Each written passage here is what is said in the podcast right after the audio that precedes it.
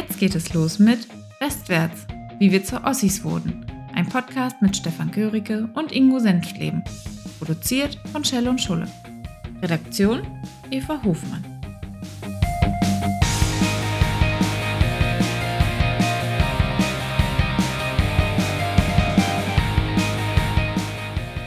Hallo, liebe Zuhörerinnen und Zuhörer und Fans und Treugemeinde von Westwärts, der Podcast.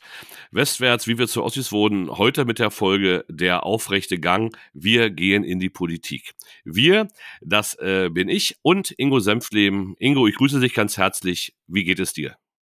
Hallo Stefan und äh, ein Hallo an alle, die uns zuhören. Es geht gut. Wir sind ja so langsam schon in dem, im Herbst angekommen. Und äh, von daher gibt es also schöne Situationen, schöne Zeiten. Ich hoffe, es geht dir auch gut.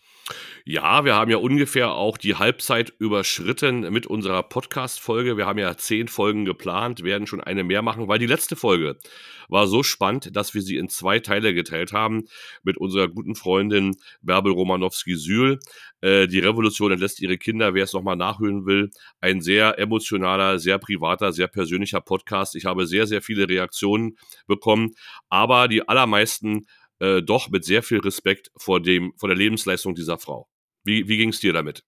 Also ich war schon an dem Tag, als wir das äh, mit ihr besprochen haben, äh, total berührt und ich habe danach mit ihr nochmal auch danach gesprochen. Und ähm, ich fand das so beeindruckend, wie offen sie mit der Geschichte der Familie umgegangen ist und das auch dargestellt hat, also quasi der Öffentlichkeit präsentiert hat. Und das ist, glaube ich, auch genau das, was man braucht, dass man offen mit Dingen umgehen kann und daraus auch Stärke gewinnt. Also ich fand das total beeindruckend und wie du gesagt hast, so viele Reaktionen, äh, die positiv waren und vor allen Dingen, dass Menschen uns sagen, dass sie auch selbst über ihre Zeit nachdenken und über das, was in der Familie damals äh, so vorgefallen ist oder geschehen ist. Und also von daher, ähm, ich glaube, dass wir da einen äh, sehr guten Gast hatten und wir freuen uns auf weitere Gäste. Aber heute wollen wir ja nochmal über unsere äh, Zeit sprechen, nämlich, wie schon gesagt, der Titel äh, Wir gehen in die Politik, der aufrechte Gang. Ähm, und da gibt es ja auch einiges zu berichten. So ist es. Wir wollen niemanden belehren. Wir wollen die Geschichte nicht neu schreiben. Wir wollen, so wie es Frau Romanowski gemacht hat, unsere Geschichte erzählen und vielleicht andere motivieren, doch in den Familien wieder anzufangen, ihre Geschichten zu erzählen, damit sie weitergetragen werden, damit Verständnis entsteht, gegenseitiges Verständnis über Ost und West hinaus, vor allen Dingen auch in die nächste Generation. Und dazu wollen wir unseren bescheidenen Beitrag leisten. Der Titel sagt schon der aufrechte Gang. Wir gehen in die Politik. Wir wollen heute reden über die ersten Schritte, die wir gewagt haben, mit der neu gewonnenen Freiheit politisch tätig zu werden. Das fing sicherlich an in der Schule. Ich weiß nicht, Ingo, vielleicht willst du mal erzählen, hattest du denn Funktionen vor der Wende, also als FDJ-Sekretär oder Agitator und Propagandist oder Wandzeitungsredakteur, Milch, Milchgeldkassierer, ich weiß nicht, was es da alles so gab. Äh, und dann kann ich mich erinnern, gab es ja dann irgendwann mal den Tag, als der Klassenlehrer hereinkam und uns sagte, wir müssen einen Klassensprecher wählen. Wie war das bei dir, Ingo? Woran erinnerst du dich da an diese Zeiten? Also ich kann mich gut daran erinnern, wir hatten, das war so 86, 87 in der Schule, jeden Montag in der ersten Stunde das Thema aktuelle Politik. Und ich war immer gut vorbereitet. Ich denke mal, auch weil mein Großvater äh, mich auch ähm, mit, der, der Politik in Berührung gebracht hat, auch, auch aufgrund der Familiengeschichte. Und ich habe mir die ganze Woche die Zeitung durchgelesen, die wichtigsten Sachen rausgeschnitten oder wo ich dachte, die wichtigsten Sachen. Und ich habe vor allen Dingen am Sonntagabend die aktuelle Kamera geschaut von 19.30 Uhr bis 20 Uhr im DDR-Fernsehen und danach 20 bis 20.15 Uhr die Tagesschau.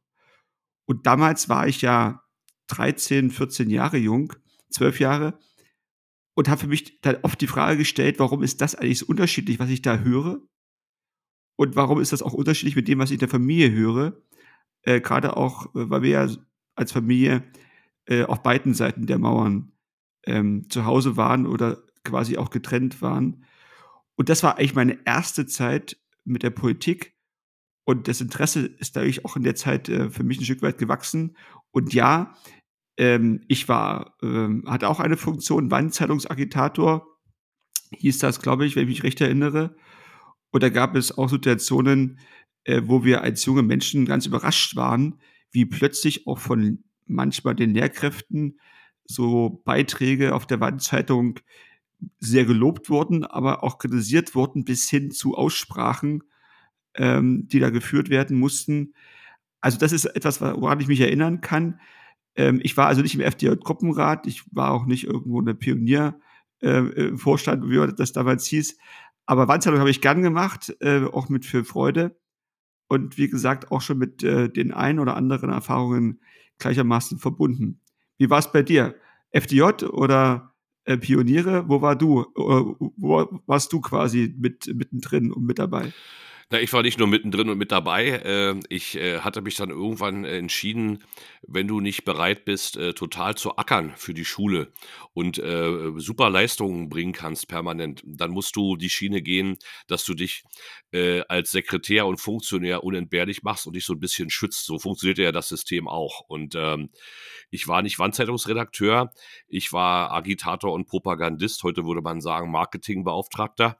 Und ähm, äh, äh, Wandzeitung war ja das, was wir heute Schülerzeitung nennen. Es war eine große Tafel im Schulgebäude für alle sichtbar, wo also bestimmte Themen bearbeitet worden sind. Das muss man ja heute erklären. Also Freiheit für Nelson Mandela, Freiheit für Clodomiro Almeida und solche Dinge wurden dort gestartet. Ich war dann auch FDJ-Sekretär äh, als ich dann zur EOS kam, einer musste das ja machen, könnte ich jetzt entschuldigend sagen. Äh, das will ich aber nicht gelten lassen für mich. Ich wollte das schon machen. Mir hat das auch Spaß gemacht, weil ich äh, nicht in der grauen Masse dort auch rumschwimmen wollte. Ich wusste, dass es leistungsmäßig für mich eng werden könnte in so einer Sprachklasse. Aber ich hatte auch das Gefühl, die anderen wollen es eigentlich nicht und denen ist es ganz lieb, wenn das einer macht. Und dann habe ich mich da gemeldet und dann habe ich aber gesagt, ja, aber ähm, die äh, GOL, also diese äh, äh, Schulleitung, das will ich dann nicht. Mir reicht es in der Klasse. Und dann habe ich da meine, meine Funktion und bin da so regelmäßig zu diesen Sitzungen gegangen. Ich hatte Gott sei Dank nie zu tun mit irgendwelchen Aussprachen äh, über Disziplinarmaßnahmen für Mitschülerinnen oder Mitschüler. Ich bin auch als FDJ-Sekretär nie von der Stasi befragt worden. Ob ich da abgeschöpft worden bin, das kann ich gar nicht sagen. Ich hatte aber in einem der letzten Sendungen schon mal gesagt, diese Funktion war meine Eintrittskarte in die sogenannten FDJ-Schulungslager. Das waren ja die Ferienlager für die ganz coolen, wie ich es äh, damals empfunden habe. Und äh, das hat äh, sozusagen richtig Spaß gemacht und dafür hat sich das dann auch gelohnt. Also bis zur Wende hatte ich da verschiedenste Funktionen, die aber immer irgendwie mit Kommunikation äh, zu tun hatten. Denn äh, Reden äh, und andere versuchen zu begeistern oder zu inspirieren, äh, das war eigentlich immer schon so, so, so mein Ding. Ja, Wandzeitungsredakteur, das war mir dann doch zu konkret. Ja, also das war, das, das, das wollte ich dann doch nicht. Also, äh, das haben andere besser gemacht. Also kann man, also kann man sagen, äh, im Blauhemd äh, Dinge organisieren, äh, für andere auch da sein, sich auch einbringen. Ja, das ist ja eigentlich etwas, ähm, jetzt ohne den Hintergrund des Blauhemdes, was wir ja eigentlich immer auch von jungen Leuten quasi erwarten, dass sie sich einbringen, dass sie sich für andere engagieren, in der Gesellschaft da sind. Und jetzt, glaube ich, wissen wir beide, wenn wir das jetzt mal so hochhalten würden, gäbe es sofort natürlich einen gewissen äh, Gegenspruch, ja, äh, oder Gegenrede in der öffentlichen Wahrnehmung. Aber äh, was ich mich natürlich oft frage, ist, äh, wenn ich damals also zum Beispiel gern die Wandzeitung gestaltet habe und übrigens nach dem Mauerfall die Schülerzeitung dann ist es ja etwas, was mit der Persönlichkeit zuallererst zusammenhängt, bei jedem Einzelnen eigentlich. Sich nämlich für etwas einbringen. Und äh, ich glaube, ähm, das ist ja dann auch etwas, was man im eigenen Leben, wir haben ja schon oft darüber gesprochen, der Wert des eigenen Lebens vor mhm. und nach dem Mauerfall, mhm. gleichermaßen, ja auch eine Rolle mitspielt. Also deswegen. Ja, aber ähm, Ingo, Stefan, Ingo, ich, ich, ich würde es jetzt. Ist das, ist, ist das etwas zu weit, zu weit gesprungen? Also für mich, für mich, für mich ja. Ich will es im Nachhinein auch nicht äh, so eine Legendenbildung betreiben. Also ich war da drin äh, aus zwei Gründen. Erstens, man hatte Zutritt zu den Diskotheken und wie gesagt zu diesen äh, Lagern im Sommer. Äh, man war nicht graue Masse. Es war auch ein bisschen ein Schutzmantel, weil man für manche Lehrer unantastbar war. Äh, und man konnte natürlich so ein bisschen seine Karriere damit absichern. Da muss man ganz klar sagen, da war ich total opportunistisch. Das ist doch klar, wenn man aus dem Elternhaus kommt wie meins. Und ich hatte ja den eigentlichen Weg, der war mir ja versagt aufgrund der äh, Tätigkeiten meines Vaters durfte ich ja nicht äh, an die Bauernakademie äh, für den diplomatischen Dienst, sondern musste dann mit dem Berufswunsch Russischlehrer an die Sprachklasse, was auch toll war, aber ich wusste, ich muss da irgendwas tun und irgendwas kompensieren und deshalb war ich aus opportunistischen Gründen in der FDJ. Ich war da nicht, weil ich da irgendwas bewegen wollte oder die sozialistische Revolution durchführen wollte. Das habe ich damals alles nicht äh, im Kopf gehabt. Ich war 16, 17. Mal ganz nebenbei, lieber Ingo, äh, die Mädels, die Mädels sahen in der FDJ-Bluse auch gut aus. Und äh, insofern, äh, das, daran kann sich, glaube ich, noch jeder erinnern. Äh, wir hatten einfach auch die besseren Partys. Das ist richtig. Ähm, ich glaube aber, dass sehr, sehr viele äh, zur damaligen Zeit aus verschiedenen Gründen auch sich da engagiert haben. Also es waren doch eigentlich die wenigsten jungen Leute, die aus Überzeugung quasi damit dabei waren. Gab's auch, äh, aber gab's auch, aber, aber, aber ich gebe dir recht. Aber die meisten, die meisten nicht, richtig. waren doch genau. So und das ist das, was ich ja vorhin meinte, ja. äh, dass es ja auch andere Gründe gab und ein Grund finde ich ist, glaube ich, dass man sich aus persönlichen Gründen heraus immer irgendwie gern auch einsetzt und das, was du gesagt hast, ja natürlich. Ähm, wir sind ja junge Leute gewesen, also Jungs da spielt natürlich auch Mädchen eine Rolle und umgedreht spielten das, oder denke ich mal, spielte für Mädchen das über Jungs auch eine Rolle. Ähm, und das kann man natürlich auch an gemeinsamen Nachmittagen relativ gut äh, ja, ja, ja. Ist, ja auch, ist ja auch eine Frage der Aber, Motivation und des Antriebs, ja. Also äh, äh, Mädels äh, zu treffen. Genau. Warum, warum auch nicht? Ich halte das für das Alter völlig normal. Alles andere ist doch ideologisch überfrachtet und dieser Versuch der Partei- und Staatsführung, junge Leute dafür zu benutzen, ist doch schiefgegangen. Da gab es sicherlich einige hundertprozentige, auch schon unter den jungen Leuten, aber die meisten haben das mitgemacht und haben da äh, äh, sich angepasst und gute Miene zum Spiel gemacht, äh, weil sie wussten, damit kommen sie am einfachsten durch. Wenn man da ehrlich ist, dann genau. war das so. So, also das ist der eine Punkt. Ähm, also wir beide haben quasi unsere Erfahrungen gemacht mit dem Thema Politik, mit dem Thema auch ähm, ja, FDJ und Pionier und äh, System. Ja. Und wann begann eigentlich bei dir quasi äh, es sich zu drehen, also so auch aktiv zu drehen? Äh, das war ja, glaube ich, für uns alle eigentlich dieses Wendejahr, dieses Jahr der friedlichen Revolution 1989, zumindest in meiner Erinnerung bei mir war das so, ich würde nicht behaupten, dass ich in Opposition war. Ich habe vielleicht eine Kontrahaltung eingenommen, aber nicht so wie, wie, wie manche andere, die ja dafür auch äh, persönlich sehr gelitten haben. Wo war bei dir quasi dann dieser, dieser, dieser, diese, diese Veränderung, beziehungsweise dann auch der Mut, äh, sich da auch anders zu äußern oder überhaupt äh, auch äh, in der Kontraposition zu äußern? Das fing relativ früh an für meine Verhältnisse. Das hat aber damit zu tun, dass ich in einem Umfeld aufgewachsen bin. Ich war ja im Internat, äh, abseits der elterlichen Kontrolle, mit vielen Älteren zusammen, die ja politisch viel weiter waren. Und ich habe dann immer so daneben gesessen und habe denen ganz bewundernd bei ihren politischen Diskussionen zugehört. Ich kann mich erinnern, dass ein Diskussionspunkt kam, als das äh, russische Magazin Sputnik verboten wurde. Also das, dieses Magazin, das ja ein Nachrichten- und Magazin war, das wurde verboten, weil es äh, Perestroika und Glas Glasnost propagierte unter Gorbatschow. Das wurde in der DDR verboten. Das haben wir nicht verstanden. Das haben wir uns illegal besorgt. Ich kann mich an einen weiteren Punkt erinnern, das habe ich schon erzählt, das Bruce Springsteen-Konzert war so eine Bewegung, wo ich dachte, naja, äh, das sehen ja offensichtlich ein paar hunderttausend, auch ganz anders. Wenn, äh, ich habe äh, gesagt, naja, wenn ich in einem Schulungslager plötzlich als Radiomoderator von der Stasi vernommen werde, weil ich über die Zustände im Lager berichtet habe, dann stimmt ja auch irgendwas nicht. Das sind ja völlig überzogene Reaktionen. Also die Einschläge kamen immer häufiger und immer dichter. Und dann war ich in so einer Art Opposition. Das hat sicherlich viel mehr mit dem Alter zu tun. Äh, mitten in der Pubertät, die große Klappe, äh, aufmüpfig sein zu den Lehrern.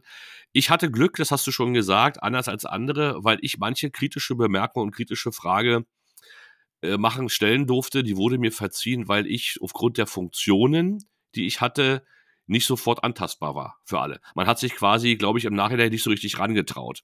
Ähm, deshalb konnte ich sozusagen auch im Unterricht Diskussionen lostreten, weil ich gefragt habe, wieso wird hier eigentlich Stefan Kraftschick und Freier Klier, an die kann ich mich noch erinnern, die Liedermacher und Poeten, wieso werden die eigentlich in Abschiebehaft genommen und werden sozusagen ausgewiesen? Das sind ja Karl-Marx-Ordenträger, das sind ja verdiente Leute. Wieso äh, äh, kann man ja denen nicht sagen, die haben nichts geleistet. Wieso werden die abgeschoben? Warum, warum müssen die in den Westen ausreisen? Also diese Dinge wurden ja immer öffentlicher diskutiert und es gipfelte dann in die, Disku in die Demonstration mit dem Rosa-Luxemburg-Zitat, die Freiheit ist immer die Freiheit des Andersdenkenden, als wir dann nach Berlin mussten, zu dieser Demonstration am Vorabend des 7. Oktober. Wo jeder von uns eine Belehrung unterschreiben musste, notfalls auch mit der Waffe in der Hand, die der sich der Konterrevolution entgegenzustellen.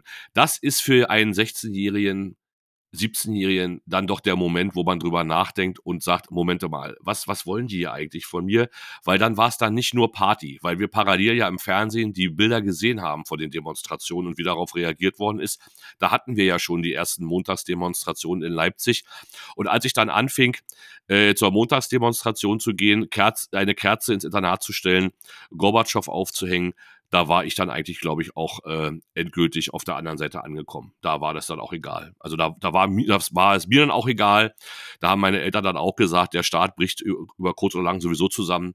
Äh, jetzt äh, geht es nur noch darum, äh, das, das Rückgrat zu zeigen äh, und äh, Mensch zu bleiben und äh, bei seiner Meinung zu bleiben. Das, das, das war mir dann schon klar, dass sich da jetzt was bewegt.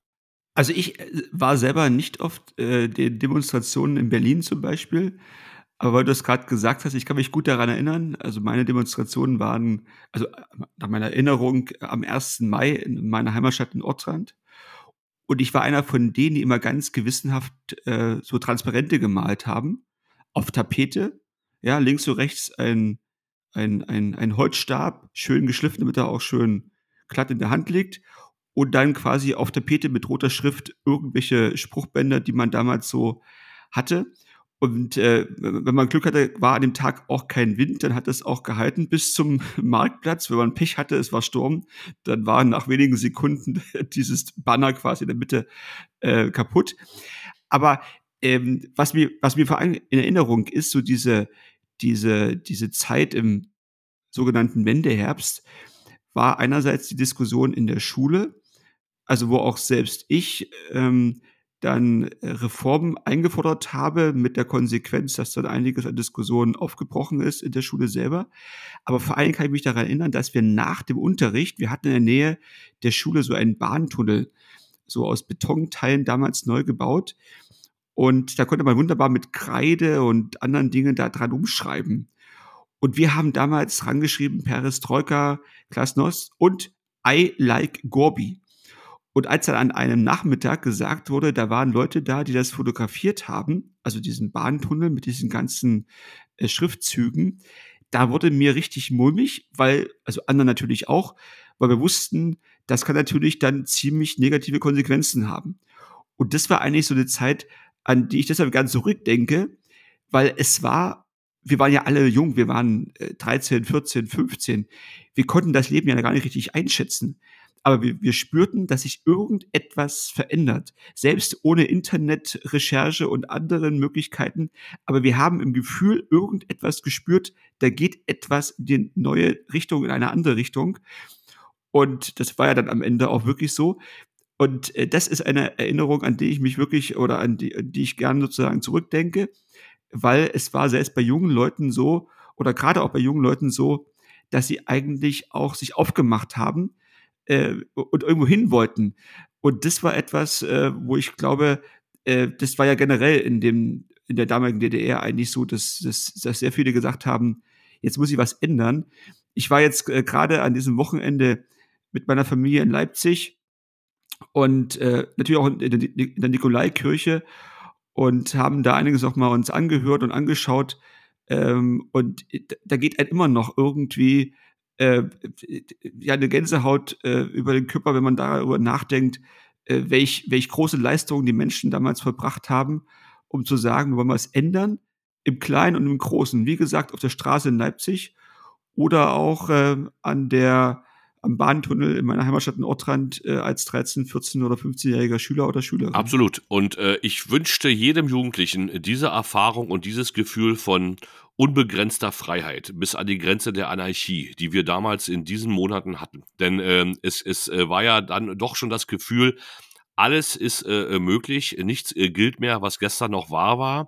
Die Lehrer veränderten sich plötzlich, das waren für mich äh, persönlich ganz schwierige Zeiten, weil man mich äh, von der Schule entfernen wollte. Das, da sahen dann einige Lehrer ihre Chance gekommen, dann nun endlich auch Revanche zu nehmen. Aber das hat alles nicht geklappt, weil die Wende kam schneller als gedacht. Und ähm, siehe da, wir waren wieder vereinigt. Und äh, wie du es neulich gesagt hast, wir hatten das westdeutsche Bildungssystem bekommen. Und äh, damit auch die demokratischen Schülervertreter. Und dann äh, kam der Tag, wo wir Klassensprecher wählen mussten. Und Ingo, jetzt ist meine Frage, nachdem du Wandzeitungsredakteur warst, bist du dann gleich zum äh, äh, Kommunikations- und Klassensprecher gewählt worden oder, oder was? Wie, wie startete denn deine Karriere in der Schülervertretung? Genauso war das. Also zuallererst, meine Erinnerung ist, dass alle gleichzeitig in der Schule, also die Älteren, ihren FDJ-Ausweis zurückge zurückgegeben haben, ähm, ihn loswerden wollten. Das war quasi wenige Tage nach dem Mauerfall. Und dann später, du hast recht, ähm, ich wurde also gewählt zum Klassensprecher. Das war natürlich für mich eine große Ehre, eine große Freude, von meinen Mitschülerinnen und Mitschülern da gewählt zu werden. Und also in der Erinnerung war ich eigentlich weniger im letzten Schuljahr, letzten zwei Schuljahren im Klassenraum, also gefühlt natürlich nur. Aber ich war viel mehr im, im Zimmer vom Schülerrat. Ich war im Zimmer der Schülerzeitungsredakteure. Wir haben äh, Klassenausflüge äh, gemacht. Wir haben äh, Demonstrationen organisiert, äh, Aktionstage. Äh, wir haben äh, den Schülerfunk wieder zum Leben erweckt. Also es war eine gigantisch tolle Zeit mit so vielen Erfahrungen, dass es irgendwie alles neu ist, alles möglich. Wir waren als Schüler gefühlt frei in dem, was wir also gefühlt natürlich nicht bei allem, äh, frei, was wir tun wollten und tun konnten und auch vor allem getan haben. Und ich kann mich da, daran erinnern, dass wir auch äh, dabei waren, als auf Kreisebene der Schülerrat gegründet wurde und danach auch, glaube ich, der Kreis Jugendring. Also alles, was irgendwo möglich war, da war man mittendrin ja. und dabei. Ja. Das, das musste einfach so sein. Und die Wochenenden waren mit Seminaren gefüllt. Das war so großartig, äh, dass auch das übrigens eine Erlebenserfahrung ist, die man eigentlich zwar nacherzählen kann, aber natürlich schlecht nachempfinden, wenn man nicht dabei war. So, das ist also meine Geschichte daran. Ich gehe davon aus, äh, dass bei dir es ähnliche äh, neue Wege gab, oder? Ja, also einer musste sich melden, als es hieß, wer möchte Klassensprecher machen und ich habe dann, alle guckten mich an, es war ja so, wir waren ja kurz vorm Abitur, die Leute hatten was anderes zu tun und ich habe gesagt, ja, ich weiß nicht, was das ist, aber ich mach's dann mal und bin dann auch gewählt worden. Und dann musste jemand delegiert werden zum Kreisschülerrat, das, das war ich dann auch. Und im Kreisschülerrat hat man dann diskutiert, da gründet sich in Potsdam der Landesschülerrat, äh, da muss einer von uns hin. Und dann bin ich da auch hingefahren und war dann sozusagen Gründungsmitglied des Landes, der ersten Landesschülervertretung in Brandenburg. Und als es dann hieß, es gibt auch eine Bundesschülervertretung und die treffen sich in Hamburg, äh, äh, Köln und äh, sonst wo, da war dann eben genau das, was du gesagt hast. Da ist man dann am Wochenende natürlich hingefahren äh, zur Bundesschülervertretung, ja, die nicht anerkannt ist. Es gibt ja auf Bundesebene keine anerkannte Schülervertretung, weil Bildung Ländersache ist. Aber das hat man später alles erst gelernt. Trotzdem waren das die ersten Gehversuche in der Argumentation, in der öffentlichen Debatte. Man hatte ja da sozusagen mit Schülerinnen und Schülern, Älteren und Gleichalten aus Westdeutschland zu tun. Und da habe ich immer ganz sprachlos daneben gesessen, wie die auftreten, wie die diskutieren. Die waren irgendwie alle wie, wie Rudi Dutschke aus dem Fernsehen. Ja, so, so, so waren die alle so, so linkslastig mit Lederjacke, alles so Revoluzer und die konnten argumentieren, die hatten ein Wissen. Und da, so wollte ich auch sein. Also ich wollte genau so sein. Ich wollte da alles wissen und diskutieren mit allen möglichen Leuten. Und als dann die ersten Ministerinnen und Minister Minister kamen und uns da angehört haben, da fühlte man sich ja so richtig toll. Und mit dem Blick aufs Zeugnis habe ich dann festgestellt, hoppsala, da sind ja eine ganze Menge Fehltage und Fehlstunden aufgelaufen durch meine Schülervertretungsarbeit. Das sieht ja vielleicht ein bisschen doof aus, ähm, äh, wenn du da so viele Fehltage hast, weil da steht ja nicht drunter für Schülervertretungsarbeit, sondern das ist ja irgendwie äh, Fehlzeiten. Und da habe ich dann gesagt, das kann ja eigentlich nicht richtig sein. Und das war meine erste Begegnung, Ingo, mit dem Landtag in Brandenburg, als ich dann bei einer Anhörung war zum, äh, zur Verordnung für Schülervertretung oder wie das hieß, sollten wir angehört werden. Das war meine erste Anhörung. Äh, und da habe ich mich eingesetzt dafür, dass dort eingefügt wird, dass die Fehlzeiten für schü überregionale Schülervertretungsarbeit nicht auf dem Zeugnis vermerkt wird. Und das ist heute noch so. Und das ist gut so. Und das war mein erster politischer Erfolg, den ich errungen habe. Und ich weiß noch, wie stolz ich da war. Aber ich lernte dort den aufrechten Gang. Das wollte ich damit sagen. Man musste nicht mehr duckmäusern. Man tat das nicht aus Opposition heraus so, oder weil man äh, meinte, damit Karriere machen zu können. Diesmal in der Schülervertretungsarbeit meinte ich es ernst. Da war es mir wichtig, mitzugestalten, äh, in der Schulkonferenz äh, über das Profil zu streiten, bis hin zu, dem, zu der Frage, wie soll unser Gymnasium eigentlich heißen? Karl Friedrich Schinkel oder Friedrich Wilhelm Gymnasium. Das war eine politische Niederlage. Ich konnte mich damals nicht durchsetzen. Die heißt heute noch Karl Friedrich Schinkel, was glaube ich auch ganz gut ist. Aber alles diese Dinge waren damals äh, so die ersten Gehversuche, aber die haben unglaublich Spaß gemacht und das war äh, aus einer ganz anderen Motivation heraus, weil man plötzlich das Gefühl hatte, hier werde ich gehört, ich kann was verändern, meine Meinung ist wichtig, ich habe Einfluss, ich kann was gestalten. Das war eine ganz tolle Zeit und diese Erfahrung wünsche ich eigentlich jedem, äh, dass man die möglichst am Anfang seiner beruflichen Laufbahn macht, dass man äh, eine gewisse Bedeutung hat und etwas verändern kann. Auch die Schule, auch die eigene Schule. So ist es. Bei mir war es äh, eher die Ebene der Seminare bei den Schülerzeitungsredakteuren. Da waren wir übrigens auch in Potsdam. Übrigens schon ganz schön beeindruckend, Stefan, was du damals äh, schon alles so äh, politisch gerockt hast, um es mal so auszudrücken. Eine, eine, ja, was eine, heute eine noch, Blitzkarriere. Was heute noch Bestand eine hat. Blitzkarriere. Ja, ja, was, ja, Wahnsinn. Was, was heute noch Bestand hat, da können sich ja heute noch die nachfolgenden Generationen bei dir quasi eigentlich bedanken Ja. äh, dafür. Aber das werden sie sicherlich auch tun. Aber unabhängig davon, also bei uns ging es eher darum, äh, bei Seminaren dabei zu sein für Schülerredakteure. Da waren wir in Potsdam, genau die gleiche Erfahrung. Wir saßen irgendwie so weit hinten und am Rand in so einem großen Hörsaal und haben uns das alles angehört, was da so von den, die da vorne standen, gesagt wurde. Und wir waren ganz, übrigens nicht nur begeistert, sondern auch motiviert. Sind nach Hause gefahren und man kann übrigens auch an den Ausgaben erkennen, dass wir auch was, also denke ich mal, dazugelernt haben bei unseren äh, äh, Schülerzeitungen. Und dann muss ich dir erzählen, ja, werde ich nie vergessen, ein Seminar in Bonn. Ja, wir sind hingefahren mit dem Zug äh, nach Köln. Übrigens, meine Eltern, die, also da, damals, die haben uns einfach fahren lassen, ohne Handy, ohne alles. Das, wir haben ja uns drei Tage eigentlich nicht, nicht melden können ohne Telefon, aber egal. Wir auf jeden Fall nach, äh, nach, nach Bonn. Und da habe ich übrigens ein Foto gemacht im Kanzleramt, also quasi da dieses große Denkmal, was vor dem Kanzleramt steht oder ja immer noch steht, das war für mich ein Traum, weil ich das immer gesehen habe in der, in der Tagesschau. Und dieses Seminar war übrigens organisiert von der Ebert Stiftung. Nein. Und da waren nur junge Sozialdemokraten, also Jusos. Und ich muss mal eines sagen, das war ein geiles Wochenende. Ja. Weil das war Party, Ja. das war Spaß. Wir haben ein bisschen was gelernt. Und die haben uns übrigens, also nach meiner Erinnerung, wirklich auch da als Ossi herzlich empfangen und auch aufgenommen. Ich bin trotzdem nicht eingetreten in der SPD, aber dieses Wochenende hat zumindest dazu beigetragen, dass ich die SPD heute immer noch ganz gut leiden kann.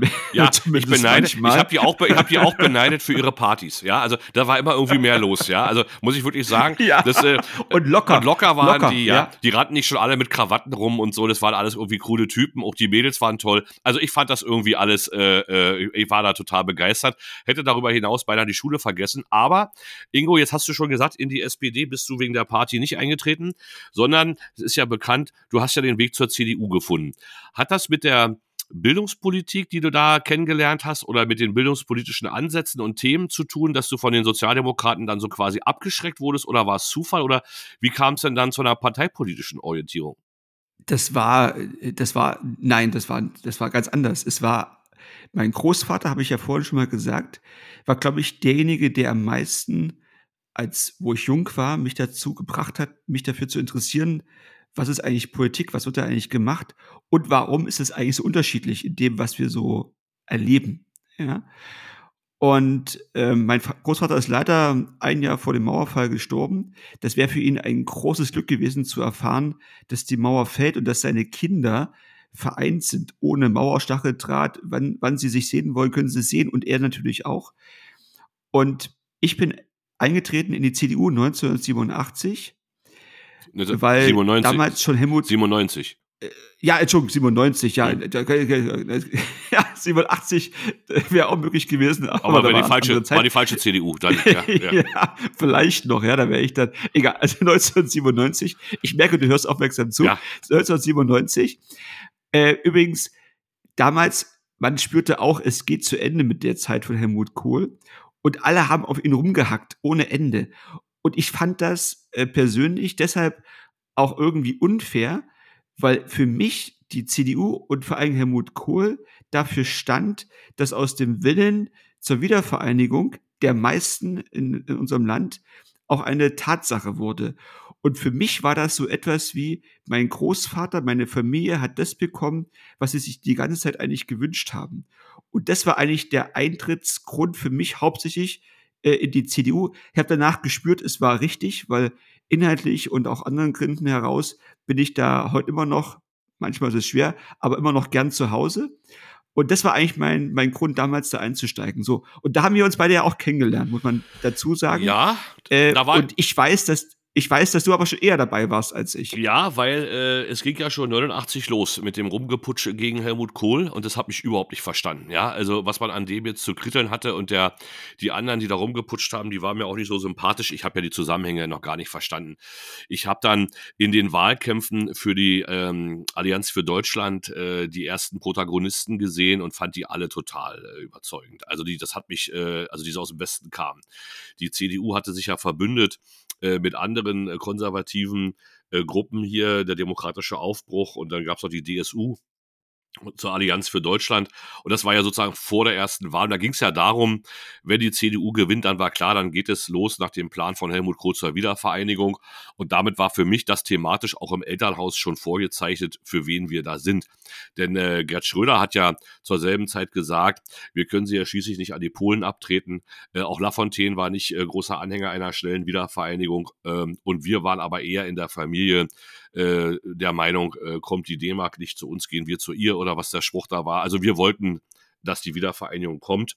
Wir haben der äh, dem dritten Weg, also einer DDR-Verfassung oder einem reformierten Sozialismus, keine Chance gegeben. Das war vom Elternhaus vorbestimmt. Aber ich bin eigentlich dann tatsächlich auch engagiert äh, in die CDU eingetreten aus bildungspolitischen Gründen, denn wir hatten in Brandenburg auf der Landesschülerebene da die Diskussion, welches Schulsystem wollen wir? Wollen wir also Hauptschule, Realschule, Gymnasium, das klassische CDU-Modell, oder wollen wir tatsächlich Gesamtschule, keine Hauptschule, äh, kein Gymnasium, eher sowas anderes, äh, so, so einen neuen Weg, äh, schöne äh, Experimente, die aus Nordrhein-Westfalen kamen und selbst da nicht umgesetzt werden konnten. Und dann kam so ein bildungspolitischer Sprecher, ich weiß gar nicht mehr, wie der hieß, von der CDU Brandenburg auf mich zu und sagte, er hätte mir ebenso zugehört.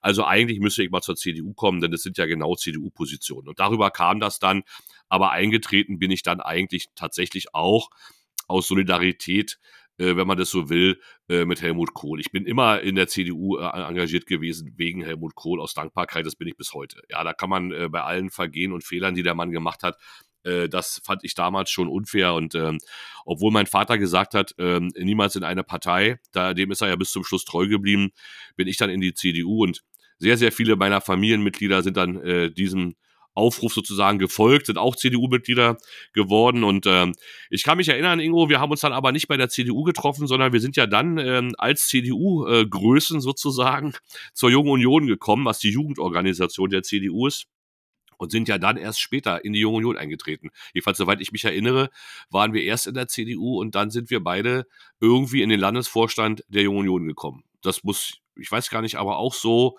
in den frühen 90er Jahren gewesen sein. Oder täusche ich mich da? Also ich selber zuerst CDU. Ja. 1997. Ja. Und Junge Union vielleicht ein halbes oder ein Jahr später. Ja. Ähm, und ähm, ich weiß nicht, das war einfach damals so. Übrigens bin ich auch eingetreten, weil ein guter Bekannter unserer Familie, ein älterer Bekannter, äh, gesagt hat, Ingo, du kannst äh, zwar gut reden, aber reden allein ändert ja nichts. Ja, du musst auch handeln. Ja.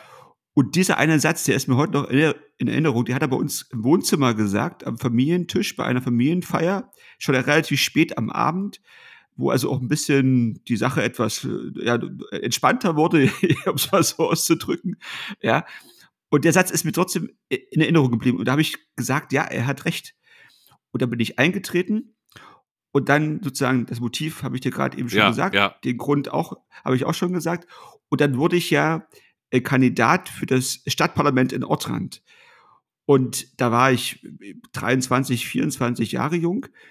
Und ich wusste natürlich nichts, was da, was da eigentlich passieren wird. Aber ich wusste, ich möchte mit dabei sein. Ich möchte im Rathaussaal sitzen. Und ich möchte mich für meine Stadt, für das, was vor Ort passiert, einsetzen. Und dann wurde ich auch noch äh, gewählt, äh, 1998. Und ähm, das war natürlich gigantisch, so als junger Mensch da plötzlich da zu sitzen. Dann ist der Bürgermeister da und der Amtsdirektor, man wird ernst genommen, die fragen ein. Und das war quasi eine Fortsetzung der ganzen Geschichte. Und ähm, den Rest, äh, der ging dann noch ein bisschen weiter, wie gesagt.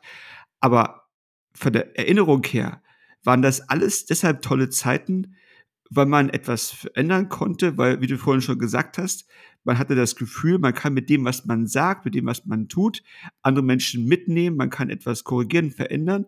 Und es war damals ja eine schwierige Zeit, darf man ja nicht vergessen, 98, da war ja die äh, Arbeitslosigkeit äh, im Osten quasi auf einem Rekordhoch.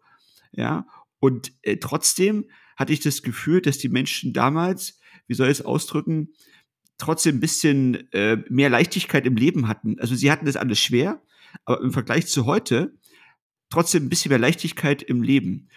Und deswegen war das damals auch für mich eine, eine tolle Erfahrung in der Politik, da anzukommen und mitzumachen. Und ich nehme an, ich habe auch einige ganz schön genervt mit meinen Forderungen und mit meinen Aussagen und mit meinen Fantasien. Ja, das kommt ja übrigens dazu, dass man als junger Mensch die Älteren ja immer irgendwie ja. auch ein bisschen nerven muss, ja, wenn es ja. darum geht, äh, da mitzumachen, und, oder? Ich gehe davon aus, du hast ja auch so den einen oder anderen genervt? Kollegen genervt. Ja, ich habe, ich habe viele genervt, aber immer von der Seitenlinie, denn Stadtparlament und sowas, das war alles nichts für mich, das war mir alles schon zu eingefahren, äh, das wollte ich alles nicht. Ich war auch in dieser Zeit eher dabei, mir die Welt anzugucken. Ich bin ja nach Bonn gegangen und von da aus zum Europaparlament, habe da gearbeitet, dann war ich noch zwischendurch mal in Minsk äh, an der Außenhandelskammer. Ich hatte keine Zeit für kommunalpolitische Themen und äh, das hat mich äh, in der Zeit überhaupt nicht interessiert. Ähm, das war mir auch alles schon zu festgefahren gefahren, denn ich hatte dann plötzlich, wenn ich da so ankam als junger Mensch in der CDU-Ortsgruppe oder Kreisvorstand, was ich dann auch mal war, so alte Leute zu sitzen, die waren schon länger in der CDU, als die äh, äh, Wiedervereinigung eigentlich war. Das heißt, die hatten ihre zweite Karriere sozusagen, die waren also schon in der Ost-CDU, manche waren ja auch in der SED und dann plötzlich in der CDU. Und die haben mir dann immer gesagt, ja, junger Mann, du musst ja erstmal deine Sporen verdienen, sammel doch erstmal Erfahrung, du kannst hier nicht, das kennst du ja alles auch, nicht? Diese alten äh, Platzhalter, die da alle sitzen, äh, an denen man nicht vorbeikommt, das war mir alles zu anstrengend, das wollte ich nicht, das fand ich frustig und habe mich dann sozusagen auf anderem Wege in die Parteiführung geschlichen. Das ist aber ein Thema, was wir auf einer anderen äh, Sendung mal diskutieren, äh, denn wir haben ja beide äh, doch recht einflussreiche Funktionen dann gehabt in der CDU. Äh, das soll aber heute nicht der Gegenstand sein. Wir wollten heute darüber reden, über unsere Anfänge in der Politik. Und ich glaube aber, dass leider, äh, ich weiß nicht, ob du mir da zustimmst, dieser Aufbruchsfunke, den wir beide beschrieben haben, von 89 bis 93, würde ich sagen, der war dann aber doch 97, 98 relativ schnell erloschen. Der, ja klar, der war ähm, nicht mehr so vorhanden. Wie schon gesagt, es war eine schwierige Zeit.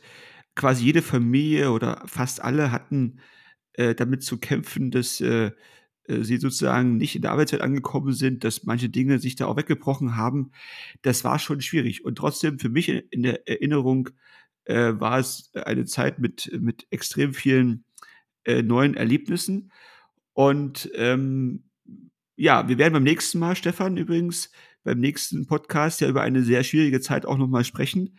Ähm, das, äh, denke ich mal, kommt ja noch mit, mit dazu, denn wir hatten ja im Osten ja dann äh, neben dem, was wir beide erlebt haben, ja auch noch eine ganze Reihe von negativen Erfahrungen auf dem Weg hin zur Demokratie oder auch zu einem demokratiefesten äh, Miteinander. Ja. Das darf man ja natürlich auch nicht ganz ähm, vergessen. Und äh, von daher glaube ich, ähm, wie immer, wir wollten unsere Geschichte ein bisschen auch erzählen. Und ich glaube, was unabhängig von der Zeit damals und heute äh, da auch äh, existiert, ist die Basis zu sagen, es lohnt sich, in der Politik zu engagieren. Und es ist auch wichtig. Ich habe immer gesagt, äh, ihr müsst ja nicht alle äh, ins, ins, Parlament gewählt werden wollen. Ihr müsst auch nicht alle in eine Partei eintreten. Aber euch für Politik zu interessieren, ist deshalb wichtig, weil das Parlament, die Parlamente, die Politiker jeden Tag mit ihren Entscheidungen euer Leben beeinflussen, verändern, korrigieren in die eine oder andere Richtung. Und das zu wissen ist A wichtig, dazu eine Meinung zu haben ist noch wichtiger und vielleicht auch Einfluss zu nehmen, wenn es in die falsche Richtung geht, ist erst recht wichtig. Und deswegen, jetzt mal unabhängig von dem, was wir jetzt gerade besprochen haben, nochmal auch vielleicht mein Appell, unser Appell an alle, die uns zuhören und an alle, die vielleicht äh, dann weitere zuhören wollen. Äh, Politik, man kann sich darüber ärgern, man kann sich auch über Politiker ärgern, machen wir auch übrigens, ja, manchmal auch über die eigene Partei mehr als über andere Parteien. Aber sich damit zu beschäftigen, das ist etwas, was sich auf jeden Fall lohnt weil es die Gesellschaft trägt. Und äh, das ist etwas, äh, was, glaube ich, auch nochmal so gesagt werden das, das ist ein musste. Sehr guter Punkt. Äh, ich glaube, dass es sich einerseits auch lohnt, äh, sich da zu engagieren, sei es als Wandzeitungsredakteur, wenn es so etwas noch gibt, oder Schülerzeitungsredakteur. Man muss nicht herausragende Funktionen haben. Das stehlt den Charakter. Sieg und Niederlage stehlen den Charakter. Und ich glaube, dass sich die Parteien mal nochmal zurückbesinnen sollten, wie sie früher junge Menschen begeistert haben, nämlich mit den besseren Partys und einer etwas jugendgerechteren Sprache, aber vor allen Dingen mit dem Gesicht zugewandt zu der Lebenswelt, den Realitäten und den Fragen und Sorgen der jungen Leute. Stichwort letzte Generation, Stichwort Fridays for Future, nicht über den Köpf, nicht über die Köpfe hinweg, sondern mit den äh, äh, Jugendlichen reden, wäre, glaube ich, dann auch mal ein Rezept, Vielleicht machen wir dazu mal nochmal eine extra Sendung und laden mal jemanden ein ja, von dieser Generation, äh, um das mal zu diskutieren. Und, ja. und Stefan, weil du es gerade gesagt hast, vielleicht mal ein Aufruf, ja, wenn eine Jugendpartei denkt, sie machen die beste Party, ja, einfach uns einladen. Ja, wir kommen. Dann kommen wir und dann sagen wir, ob das wirklich eine geile Party war oder ob wir noch andere geile Partys äh, Ja, und wir bringen, also wir bringen, wir bringen unsere Musik mit. Ja, ja, genau. Wir bringen aber unsere und, Musik mit. Ja, also einfach, deswegen, also ein Aufruf an wem auch immer, ja, ja da draußen, ja. an die demokratischen äh, Akteure. Ja. Wenn ihr also denkt, ihr macht eine geile äh, Politikparty, äh, dann einfach anrufen, schreiben. Wir kommen. Äh, vorbeikommen, wie auch immer ja, wir sind dabei. Also äh, wir kommen, Stefan, muss ja Kalender reinpassen und sowas alles. Ja, das, das, ja aber, wir, aber werden, wir werden sozusagen dann bewerten, ob das tatsächlich mit unseren legendären Partyerfahrungen mithalten kann. Ja, liebe Leute, genau. bis, äh, bis hierher, also das war die Folge äh, Der aufrechte Gang. Wir gehen in die Politik. Ich glaube, heute etwas mal unterhaltsamer. Bevor wir, äh, Ingo hat schon gesagt, beim nächsten Mal zu einem etwas traurigeren Thema kommen, was heute noch äh, den Ruf und das Image des Ostens prägt, nämlich die sogenannten Baseballschlägerjahre. Eine schwierige Zeit. Hört rein, diskutiert mit uns, gebt uns eure Anregungen und vor allen Dingen erzählt euch eure eigenen Geschichten. Wir grüßen ganz herzlich, bleibt gesund, bis zum nächsten Mal. Das war Westwärts, wie wir zu Ossis wohnen. Bis bald. Alles Gute. Das war Westwärts, wie wir zu Ossis wurden. Produziert von Schelle und Schulle. Redaktion Eva Hofmann. thank you